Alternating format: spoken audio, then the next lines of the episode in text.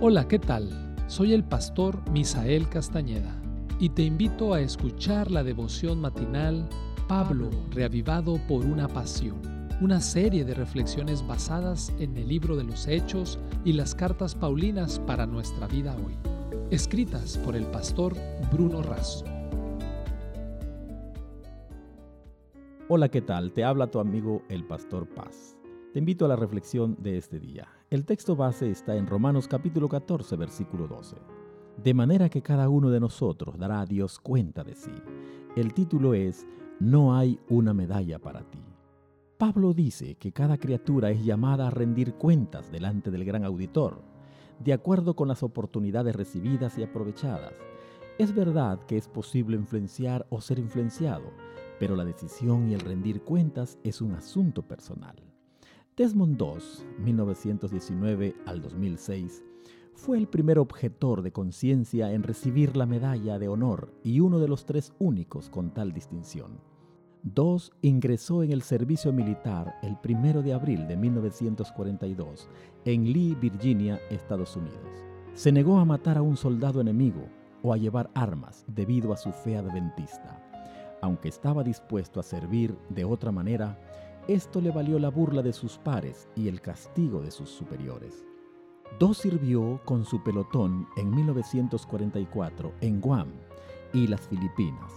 En mayo de 1945, en el asalto anfibio de los aliados, un batallón de marines fue enviado a tomar una posición sobre el acantilado de Maeda, de 120 metros de altura.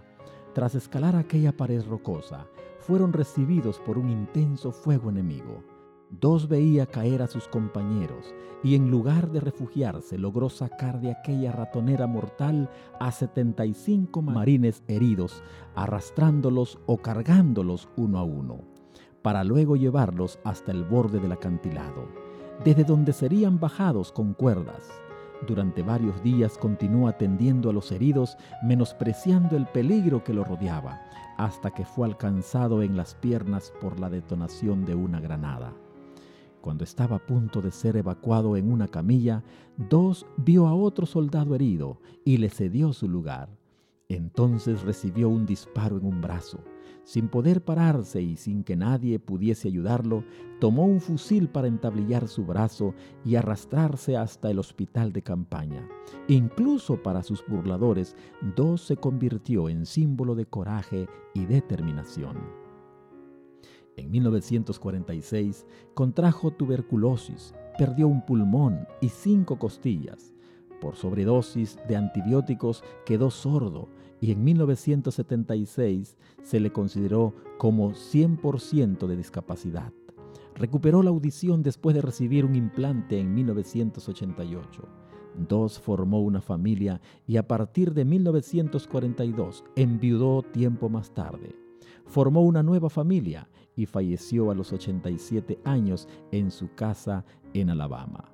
Elena de Huay afirma que se requieren muchos soldados para formar las filas de un ejército. Sin embargo, el éxito de este depende de la fidelidad de cada soldado. Consejos para los maestros en la página 509. Ni el ambiente hostil y adverso, ni sus limitaciones físicas fueron impedimento para que dos viviera su fe con valor y fidelidad. Porque cada uno da y dará cuenta personal delante del Señor. No hay una medalla de honor para ti, pero sí la corona de la vida eterna. Te deseo que tengas un excelente día.